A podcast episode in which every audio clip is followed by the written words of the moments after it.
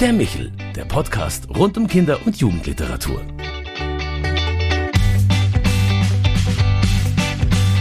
Ja, es freut mich, dass Sie sich wieder zugeschaltet haben bei Michel, unserem Podcast für Kinder- und Jugendliteratur. Mein Name ist Claudia Maria Pecher und anlässlich 75 Jahre Israel und deutsch-israelische Freundschaft habe ich mir heute einen ganz besonderen Gast, ja gewissermaßen eine Wegbegleiterin eingeladen in unser Studio nach München, Professorin Dr. Gabriele von Glasenab. Herzlich willkommen bei uns. Vielen Dank für die Einladung. Ich freue mich, dass ich da sein kann.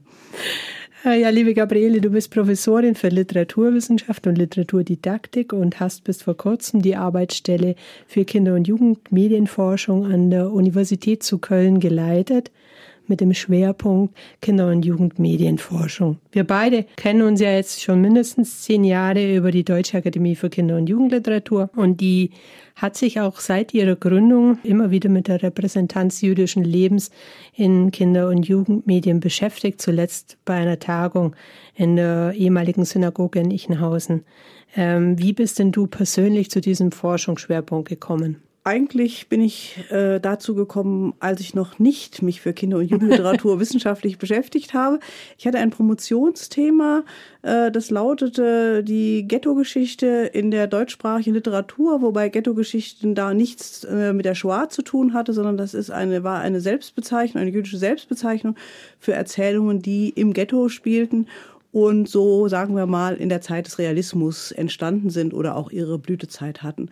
Und ein Teil dieser Ghetto-Erzählungen sind auch für Kinder und Jugendliche empfohlen worden, weil sie sehr identitätsstiftend waren oder man das jedenfalls sagte.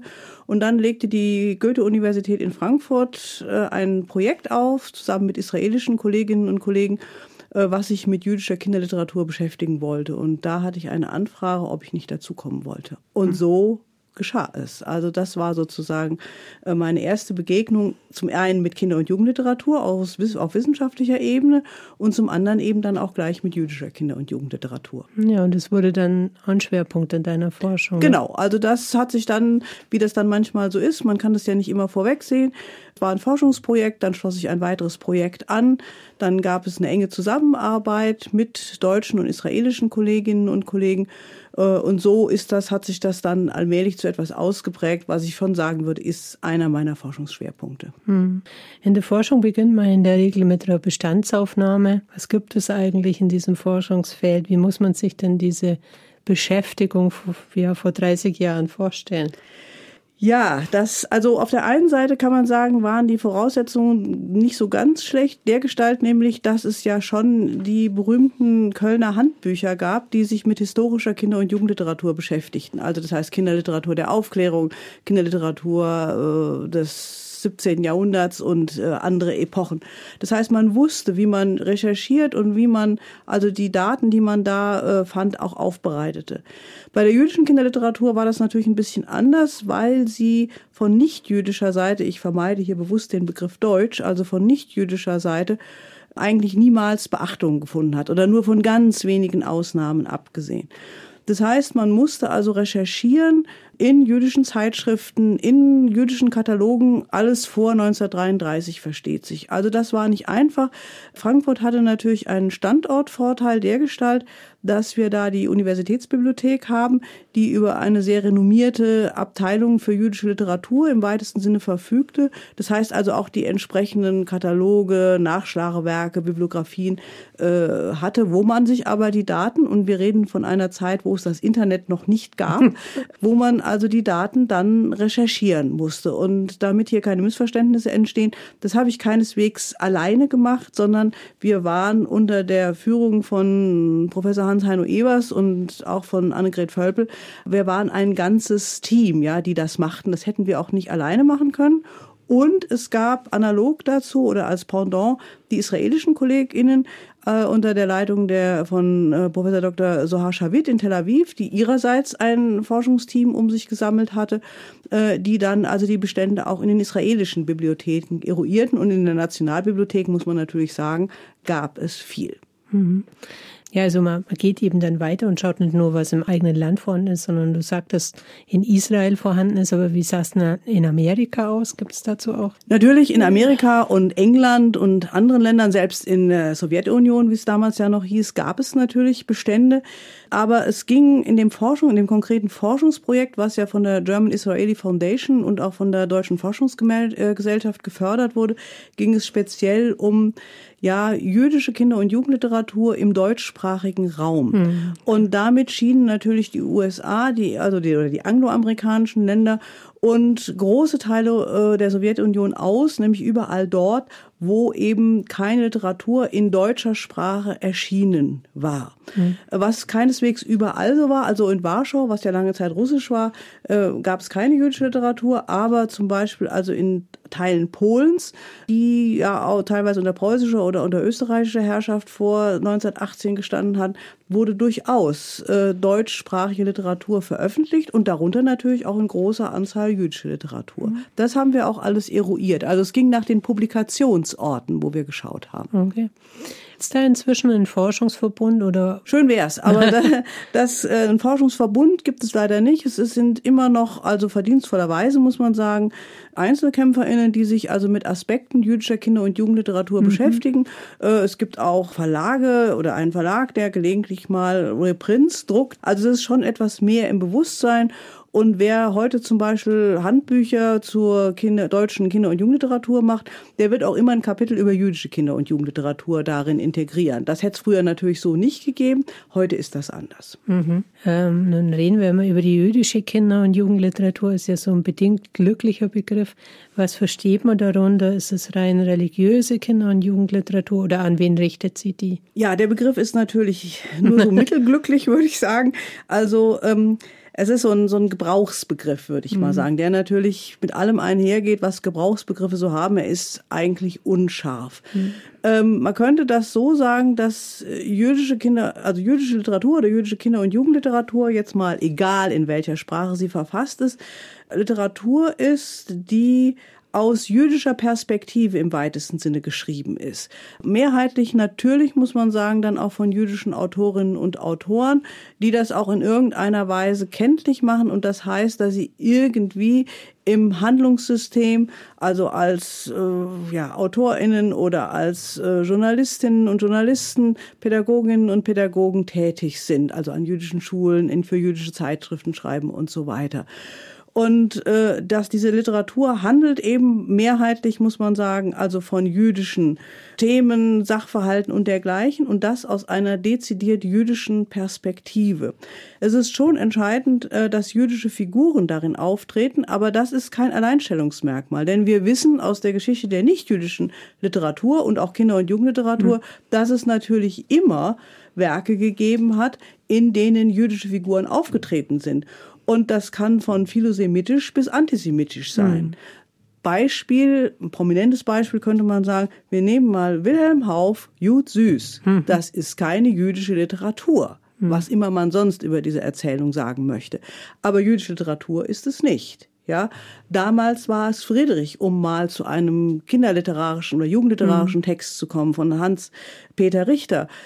Im Zentrum steht eben Friedrich, der ein jüdisches Kind, ein jüdischer Junge ist, aber das ist keine jüdische Kinder- und Jugendliteratur, mhm. denn die Perspektive ist dezidiert nicht jüdisch. Mhm. Welche Rolle spielt dann eigentlich die Zweisprachigkeit? Ja, zweisprachig oder sogar Dreisprachigkeit. Also man könnte so sagen, also dass also auch wir in der nichtjüdischen, in der nichtjüdischen Kinder- und Jugendliteratur oder auch in der nicht in der nichtjüdischen Literaturgeschichte allgemein, das war ja niemals so einsprachig, wie wir das heute erleben. Also äh, es hat eine lange Tradition gegeben, wo auch Texte, die sich an Heranwachsende in welchem Kontext auch immer richteten, zum Beispiel in Latein geschrieben waren. Mhm. Für die jüdische Minderheit hier in, im deutschsprachigen Raum muss man sich das ungefähr so vorstellen, dass äh, als Ende des 18. Jahrhunderts diese Akkulturationsbestrebungen begannen, die von jüdischer Seite ausgingen, dass es eine Sprachendebatte gab. Und die äh, resultierte daraus, dass im Alltag in der jüdischen Minderheit Jiddisch gesprochen wurde. Äh, und eben nicht Deutsch. Und als Sprache des Gottesdienstes gab es Hebräisch, was nicht ganz gleichzusetzen ist mit dem heutigen Ivrit. Und natürlich stellte sich sehr früh die Frage, also wie wird überhaupt, jetzt bleiben wir mal bei der Kinder- und Jugendliteratur, wie soll überhaupt geschrieben werden? Und es gab so, sagen wir mal, Zwischenstadien der Zweisprachigkeit, dass nämlich die, also Mendelssohn, der ja das, dieses Akkulturationsprojekt mental sehr vorangetrieben hat und seine Mitstreiter, ähm, haben gesagt, ja, also Jiddisch besser nicht, weil das gilt als so korrumpiertes Deutsch. Das, hm. da, wir kriegen wir so einen Außenseiterstatus.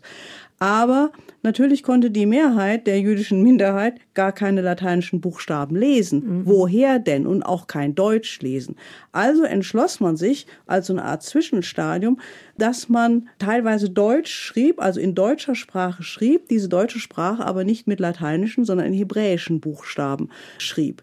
Also die ersten Publikationen der sogenannten Haskalah, das ist die jüdische Aufklärung, mhm. sind Werke, die in deutscher Sprache, aber in hebräischen Lettern geschrieben ist. Das war mhm. so ein Zwischenstadium. Es hat immer Werke in hebräischer Sprache gegeben, also jüdische Werke, aber sie nahmen natürlich ab. Und manchmal waren die, die Werke auch zweisprachig, wenn die für den Schulunterricht mhm. waren. Und dann kann man sagen, so im 19. Jahrhundert wird Deutsch die Sprache schlechthin. Und Ende des 19. Jahrhunderts und in der Epoche der Weimarer Republik wird dann ähm, das Jiddische wieder entdeckt. Und dann gibt es auch, nicht viele, aber auch kinderliterarische Texte in jiddischer Sprache oder es werden deutsche Texte ins Jiddische übersetzt als mhm. genuin jüdische Sprache. Also es ist doch etwas anders als bei der nicht-jüdischen Literatur und Kinder- und Jugendliteratur. Jetzt möchte ich doch nochmal nachfragen, wie muss man sich dann den Beginn der jüdischen Kinder- und Jugendliteratur vorstellen? Also der ist eben untrennbar verknüpft mit äh, der jüdischen Aufklärung, also der sogenannten Haskalah oder wie man auch sagen kann, der Akkulturations- und Emanzipationsbewegung. Das heißt, dass die jüdische Minderheit also kulturell, aber natürlich vor allen Dingen gesellschaftlich, politisch an der nichtjüdischen Mehrheitsgesellschaft partizipieren wollte. Und wir kennen das ja, das ist ja nun auch Schulthema. Also Lessings Dramen, hm. die Juden oder eben auch Nathan der Weise verhandelt das ja auch so. Hm. Aber eben aus einer nichtjüdischen Perspektive. Und sagen wir mal, das Pendant auf jüdischer Seite zu Lessing ist eben Moses Mendelssohn, eigentlich, der ja Philosoph ist und da also natürlich also über neue Menschheitsbilder nachdenken, wo eben die Menschen ungeachtet ihres Glaubens doch gleich sind. Ja, wir sind Ende des 18. Jahrhunderts, die französische Revolution nicht mehr fern, obwohl Mendelssohn solche Gedanken natürlich völlig fern waren.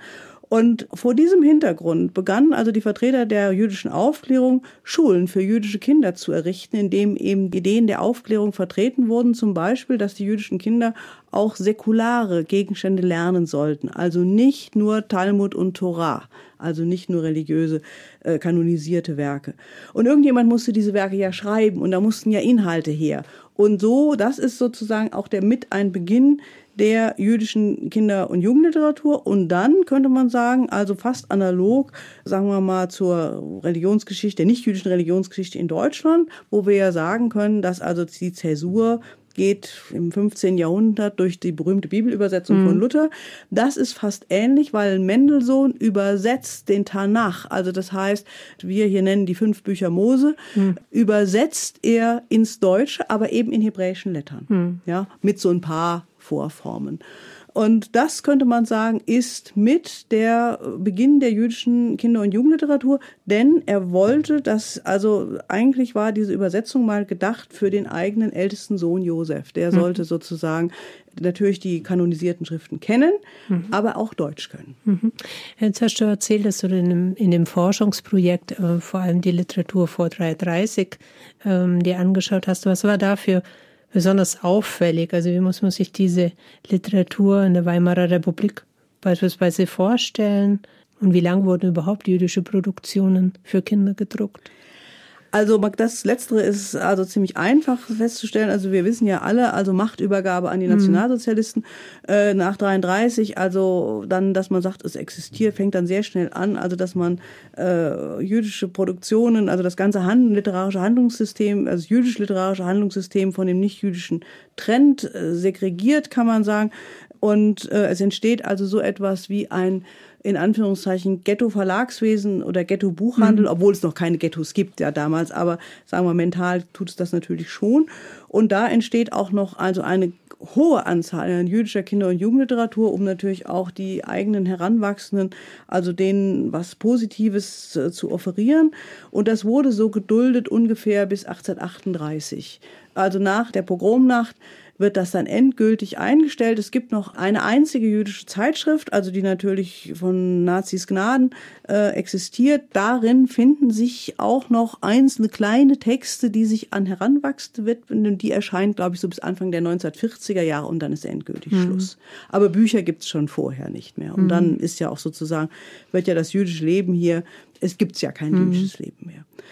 Vorher, also in den, man kann sagen, also die Geschichte der jüdischen Kinder- und Jugendliteratur, wenn man jetzt rückwärts sieht, von 1838, könnte man sagen, bis in die 1770er Jahre. Das ist ungefähr der Zeitraum, über den wir reden. Und natürlich sind darunter auch sehr viele religiöse Texte oder Texte, die sich mit jüdischer Religion im weitesten Sinne auseinandersetzen. Mhm. Was es zuerst ganz wenig gibt, sind zum Beispiel also diese Gattungen, die jetzt in der allgemeinen, in der nicht-jüdischen Kinder- und Jugendliteratur groß werden, also zum Beispiel Abenteuererzählungen, mhm. äh, historische Romane und ähnliches. Ja, dann also um die Jahrhundertwende ist das ja Backfischgeschichten. Das kennt man im Jüdischen oder macht man im Grunde kaum. Ja, es gibt manchmal Texte, also vielleicht nicht gerade Abenteuererzählungen, aber eben diese besagten Ghetto-Geschichten und andere, die man dann den Heranwachsenden zumindest empfiehlt, damit sozusagen die auch mal was anderes so bekommen.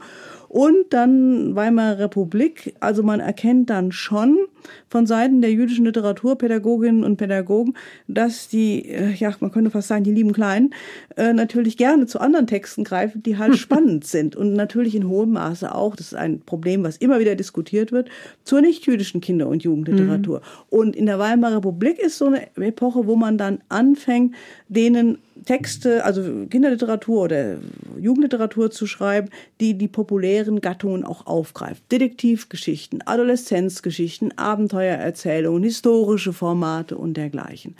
Man muss auch sagen, dass der Textkorpus gerade in dieser Zeit nochmal deutlich zunimmt. Ja, also weil man mhm. Angst hat, jüdische Kinder sonst an die, an die nicht-jüdische Literatur zu verlieren. Jetzt sprechen wir über den Textkorpus und es ist ja auch eine sehr wortbezogene Religion, aber wie sah es mit Illustrationen aus? In der Weimarer Republik erblüht das natürlich, muss mhm. man sagen. Also die Illustrationsdichte der Werke nimmt zu, berühmt ist äh, in den, also in den 30er Jahren, der geht dann auch noch über die Machtübergabe hinaus, der jüdische Kinder- und später jüdische Jugendkalender, der sehr äh, dicht illustriert ist und wo also namhafte jüdische Künstler, also von Ephraim Moses, äh, Lilien über Lesser Uri und andere äh, da um Illustrationen gebeten werden und die auch liefern. Ja, äh, ansonsten es gibt auch Bilderbücher schon vorher, muss man sagen, also vor 33. Die Anzahl nimmt deutlich zu. Im 19. Jahrhundert ist das eher selten, muss man mhm. noch sagen. Äh, also manchmal eine Titelillustration, aber eher selten. Mhm. Jetzt ist mit der Nachkriegszeit vor allem eben Jella Leppmann mit der Internationalen Jugendbibliothek immer wieder ein Name, der auftaucht. Äh, wie sieht's da aus? Wie, wie funktioniert der Wiederaufbau quasi in Deutschland? Ja, da muss man, äh, also man muss ja immer äh, so ein bisschen trennen, also zwischen den Akteurinnen und Akteuren, die vielleicht jüdischer Herkunft sind und dem, was dann medial erscheint. Und mhm. ich meine, Jella Leppmann also deren Verdienste nicht hoch genug einzuschätzen sind.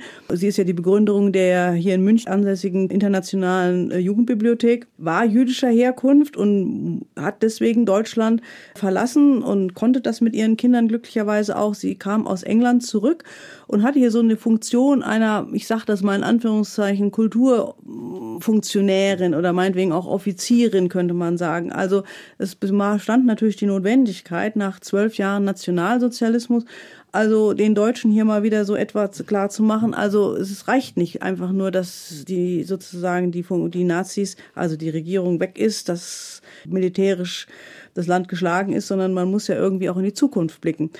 Und also Jella Leppmann, äh, die übrigens eine Cousine von Max Horkheimer gewesen ist, mhm. Und ähm, die hat das in Angriff genommen, hat aber dabei, gehört auch zu denen, was interessant ist, ohne das zu bewerten, die jüdische Thematik vermieden hat. Also sie hat niemals, auch vorher 33 nicht, wo sie schon geschrieben hat, über jüdische Themen geschrieben. Mhm. Was sie aber schon gemacht hat und was die Kinderliteratur in Deutschland bis heute in entscheidendem Maße prägt und fast so ein Alleinstellungsmerkmal darstellt, ist, sie hatte eine Art Vision, eine, ja, eine, für die Zukunft. Natürlich, dass sich so etwas nicht wiederholt, was also in Genozid und sechs Jahre Weltkrieg äh, gemündet hatten und dachte, am besten ist es, dass also die Kinder neue Bücher zur Verfügung haben, und zwar Bücher nicht nur deutscher Herkunft, sondern aus allen anderen Ländern.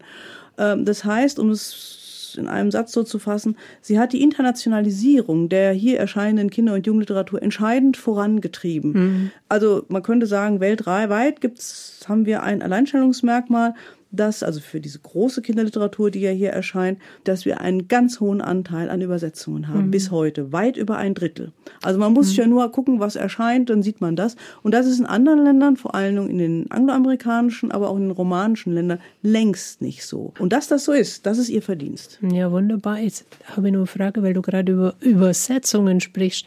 Wie sieht's denn aus mit israelischen Übersetzungen? Ja, wie sieht's aus mit äh, israelischen Übersetzungen? Also da müsste man auch mal einen Namen nennen, der hier in München ja gut bekannt ist, nämlich den von Mirjam Pressler. Mhm die Anfang der 1980er Jahre von Frankfurt aus übrigens äh, mhm. zusammen mit dem Verleger Abraham Teuter, der den Alibaba Verlag hatte, sich aktiv um die Übersetzung hebräischer, also israelischer Literatur bemüht hat und darunter eben vor allen Dingen Kinder- und Jugendliteratur.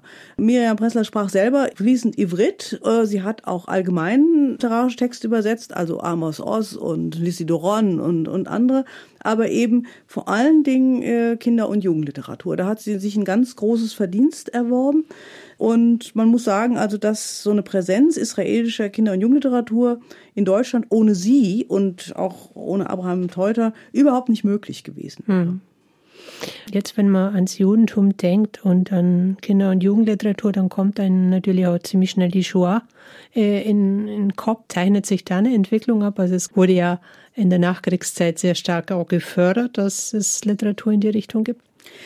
Also man muss ja sagen, wir reden ungefähr, also angefangen hat das ja hier, also das ist lange bevor es den Begriff Shoah gab, da fing das so Anfang der 1960er Jahre mhm. an. Also ich habe eben schon gesagt, ein Schlüsseltext, egal wie man jetzt zu diesem Text steht, ist sicherlich immer noch 1961 erschienen. Äh, Hans-Peter Friedrich damals, äh, Hans-Peter Richter, damals war es Friedrich. Gleichzeitig erschien ein bisschen weniger im Bewusstsein ist äh, das Werk von Clara Ascher-Pinkhoff, Sternkinder, wo zu Erich Kästner ein Vorwort geschrieben hat und was auch den Jugendbuchpreis damals gleich bekommen hat. Also was sich auch mit der Verfolgung niederländisch-jüdischer Kinder beschäftigt. Interessanterweise, weil wir ja auch über Israel reden, Clara Ascher-Pinkhoff lebte damals schon in Israel und verfasste das Werk, wenn auch in, in, ähm, niederländischer Sprache, aus Israel heraus. Ja, mhm. Also da gibt's natürlich schon Verbindungslinien. Ansonsten muss man natürlich sagen, dass dann seit den 1960er Jahren mit in Wellenbewegungen, sagen wir mal, also hier ein ganz großes Textkorpus an Literatur über die Shoah erschienen ist. Dazu hat es ja dann auch diverse Debatten gegeben. Was aber auch diese Literatur auszeichnet, muss man sagen, dass sie, also die hier in Deutschland dann erscheint, dass sie international ist. Mhm. Also wir haben Übersetzungen aus dem Hebräischen, aus dem Niederländischen, also aus allen Ländern, in denen die Shoah eine, ja, eine mehr oder weniger große Rolle gespielt hat. Und man muss doch sagen, das ist fast weltweit so. Selbst wenn es Länder gibt, die natürlich nicht direkt involviert waren. Aber wenn ich zum Beispiel sehe, dass es ein Bilderbuch aus Südkorea über Janusz Korczak gibt, mhm. dann wird man schon sagen müssen, dass das auch dort präsent ist. Das ist im Grunde ja nochmal ein ganz eigenes Kapitel in der Kinder- und Jugendliteratur und zwar in allen, in allen Bereichen. Also die Vorbereitung, die Durchführung, das Leben danach, aber eben auch andere Gruppen, die von der Shoah betroffen waren. Also Sinti und Roma, Menschen mit Behinderungen, queere Personen, ja. Also da hat die Kinderliteratur im Grunde genommen, also gibt es ein ganz breites Spektrum, was sich damit beschäftigt. Glücklicherweise, und ich sehe auch nicht, dass das obwohl wir ja nun also fast 80 Jahre danach sind, dass das ein Ende hat. Und ich denke, das wird auch kein Ende haben. Mhm. Ja, auf der anderen Seite würde mich nur interessieren, wie sieht's denn eigentlich im Osten aus? Also mal auch historisch gesehen äh, seit der DDR, aber dann auch im Osteuropa oder aus der Sowjetunion? Ja, also DDR, ich meine, man kann es nicht alles so gleichsetzen, aber in der DDR muss man sagen, also die haben natürlich auch äh, sich mit dem Zweiten Weltkrieg auseinandergesetzt, mhm. hatten sich aber da äh, sozusagen auf so etwas eine Dichotomisierung eingeschossen, dass man sagen, es gab halt Faschisten und es gab Antifaschisten. Mhm. Und die Antifaschisten wohnten alle in der DDR und die Faschisten dann logischerweise alle in der Bundesrepublik. Ich spitze etwas zu. Ja, und also Verfolgung jetzt von kommunistischen Akteuren, also Thälmann und dergleichen, spielte natürlich eine ganz große Rolle in der DDR. Die Judenverfolgung und Shoah eine eher weniger. Es gab aber Ausnahmen. Es mhm. gab Ausnahmen von Autorinnen, muss man fast oft sagen, also in, schon in früher Zeit, Auguste Lazar und andere, die schon auch ähm, jüdische Figuren in ihren Werken auftreten ließen und auch sehr deutlich sagten, was da passiert war und die auch offensichtlich erscheinen konnten. Dann konnte man sagen, gibt es eine Zäsur in der DDR, die so in den späten 70ern ist und sich der Tatsache verdankte, dass Honecker gerne diplomatische Beziehungen mit den USA aufnehmen wollte. ja, das war nicht unwichtig. Das, mhm. Dem verdankt sich zum Beispiel der Wiederaufbau der großen Synagoge mhm. in Berlin. Und dann kam es auch zu der Tatsache, dass eben die Shoah in, auch in der Kinderliteratur ein deutlicheres Profil äh, annahm. Also dass es wirklich, also jetzt nicht nur darum ging, ob man Antifaschist war, sondern ist es geht eben wirklich um die Verfolgung von jüdischen Menschen. Also auch mhm. in der mhm. Kinderliteratur fing das dann späte 70er, Anfang 80er Jahre fing das an. Also aus unserer Perspektive, also bundesdeutscher Perspektive, spät, muss man mhm. sagen. Das ist aber jetzt die DDR, also sagen wir mal in Polen, also wo es ja noch antisemitische Wellen nach dem Zweiten Weltkrieg mhm. gegeben hat, da sind es Einzelfälle, soweit ich weiß, wobei ich zugeben muss, ich bin keine Spezialistin für polnische Kinderliteratur, genauso wenig wie für russische. Also es mhm. hat immer wieder was gegeben. Äh, man muss auch denken, dass in der Sowjetunion nach dem Zweiten Weltkrieg ja noch eine ganz große jüdische Minderheit lebte, ja. also sehr groß, die ja dann erst im Zuge der nächsten Jahrzehnte dann nach Israel, die USA und in die Bundesrepublik ausgewandert ist und man ließ sie auch auswandern. Und natürlich hat es da auch jüdische Kinderliteratur gegeben. Aber ich muss gestehen, ich kann kein Russisch, darüber weiß ich nichts. Mhm. Ja, ich dachte mir, da müsste es eigentlich auch einen, einen entsprechenden Sicher, Strang ja. geben. Ähm, wenn man jetzt über, wir hatten schon über Miriam Breslau gesprochen, die ja so alle Themen ein bisschen abgedeckt hat, aber welche Klassiker jüdische Provenienz sollte deiner Meinung nach jedes Kind mal gehört haben oder kennen? Ja, das ist natürlich immer so eine Sache, weil Klassiker hat ja immer so einen Beigeschmack. Also ich denke schon und sind einfach sehr, sagen wir mal, anschaulich schön geschrieben und auch nicht in irgendeiner Weise so aufdringlich, aber ich denke, den Namen oder die Werke von Isaac Bashevis Singer für Kinder wäre schon schön. Also wenn das, also das könnte man sagen, das wird, wird sich zum Vorlesen eignen und auch für Kinder, die schon selber lesen können und das auch wollen, wenn man damit mal konfrontiert würde. Das schildert jüdisches Leben, aber jetzt nicht im Kontext der Shoah. Ja, mhm. also das ist, ich bin schon dafür, dass also Shoah etwas ist, worüber mit Heranwachsenden auch gesprochen werden sollte, auch durch Kinder- und Jugendliteratur. Aber wenn wir jetzt über Klassiker reden, ja, mhm. dann würde ich schon sagen, ist Isaac Bashevis Singer schon jemand, den man Kinder und übrigens auch Erwachsene äh, kennen sollten. Mhm. Und ja, von Autoren oder Autoren oder vielleicht aktuellen Erscheinungen was dir Ja, ich ein? bin ja gar nicht, ich bin ja eigentlich so jemand, die das 19. Jahrhundert sehr, sehr liebt. Und äh, ich, also ein, ein jüdischer Autor, der also im 19. Jahrhundert sehr bedeutend war, war kam Karl Emil Franzos. Das ist ein österreichischer Autor oder eigentlich kommt er aus der Bukowina, aber er hat erst in Wien und dann in Berlin gelebt. Und der hat hier an auch muss man sagen an der Situation in Deutschland in Anführungszeichen gelitten. Also als Autor, der sehr prominent war, aber trotzdem auch als Autor jüdischer Herkunft und er hat eigentlich dieses, ja, diese Literaturlandschaft Galizien, da an der Grenze zwischen Polen und Russland seinerzeit, für die deutschen Leser durch seine Geschichten der Juden aus Barno erschlossen. Und das muss man sagen, ich finde es sehr bedauerlich. Also wenn immer realistische Literatur gelesen wird in der Schule und das ist dann Fontan und Rabe, man könnte auch mal Franzos lesen. Ja, ja das ist, also ich meine, im literarischen Rang gibt sich das nichts. Der Mann hatte einen sehr klaren Blick in der Literatur. Übrigens ist er einer derjenigen, der Georg Büchner für die deutsche Literaturgeschichte erschlossen hat. Er hat mhm. nämlich die erste Büchner-Ausgabe verantwortet. Also von daher, wie gesagt, mit meiner Neigung fürs 19. Jahrhundert, ist das sicherlich ein Autor, der mich sehr geprägt hat, vor allen Dingen dahingehend, also wie man als, als ein jüdischer Autor, der hier in Deutschland lebt, anerkannt ist, aber trotzdem permanent mit dem Alltags, ähm, Antisemitismus konfrontiert ist, das ist ja heute auch nicht mehr ganz so fern von der Hand zu weisen, äh, wie der damit umgeht und auch wie er daran leidet. Ja, also mhm. das war für mich schon sehr beeindruckend. Mhm. Jetzt ist uns ja mit Miriam Bressler eine der großen Kinderbuchautorinnen verloren gegangen, sage ich. Wen siehst du denn auf dem, auf dem aktuellen Markt, wer so eine Rolle einnehmen könnte oder wer da vielleicht wegweisend sein könnte? Also ich denke mal, das, was Miriam Pressler in der ganzen Bandbreite äh, geleistet hat, also von, dass sie, sie war Autorin, wie du schon gesagt hast, sie war Übersetzerin, sie hat äh, große Teile, äh, sagen wir mal, des Anne-Frank-Nachlasses, also in Form des der Briefwechsel ihrer Familie gehoben äh, oder den äh, überhaupt zugänglich gemacht und dergleichen. Also ich sehe so eine Figur, muss ich ehrlich sagen, sehe ich im Moment so nicht. Das ist auch normal, weil natürlich, hm. das sind Alleinstellungsmerkmale. Also was mich so im jüdischen Bereich, was mir da sehr gut gefällt, ist, dass wir zum Beispiel jetzt einige Zeit einen Verlag haben, mhm. der nahezu ausschließlich jüdische Kinderliteratur macht, nämlich den Ariella Verlag in Berlin. Mhm äh, mit einer, einer sehr beeindruckenden, wachen Verlegerin, Miriam Halberstam, die also natürlich wird viel aus dem Israelischen, aber eben auch aus der amerikanischen Literatur übersetzt. Ähm, sie haben auch ganz neue Wege beschritten, indem sie eine fünfbändige Kindertora auf den Markt gebracht hat. Es ist schon klar, das wird nicht der Verkaufsschlager werden, aber ich finde das Projekt interessant und ich würde ich will nicht sagen, würde mir wünschen, aber ich könnte mir vorstellen, also um das sozusagen etwas breitenwirksam auch zu machen, ob man da sozusagen mal so eine einbändige Kindertora im Taschenbuchformat, also wo es sozusagen Auszüge drin sind, wenn das aus religiöser Perspektive statthaft ist, was ich nicht weiß.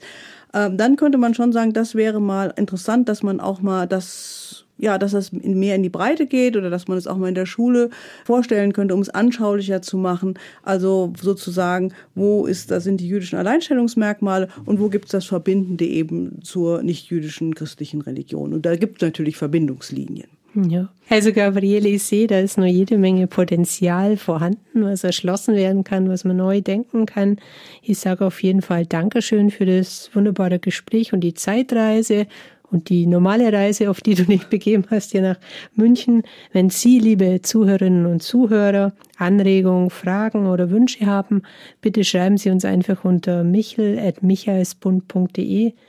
Ihnen alles Liebe und Gute. Bis zum nächsten Mal, wenn es heißt Michel, der Podcast für Kinder- und Jugendliteratur. Das war der Michel, der Podcast vom katholischen Medienhaus St. Michaelsbund in Kooperation mit der Deutschen Akademie für Kinder- und Jugendliteratur, produziert vom Münchner Kirchenradio.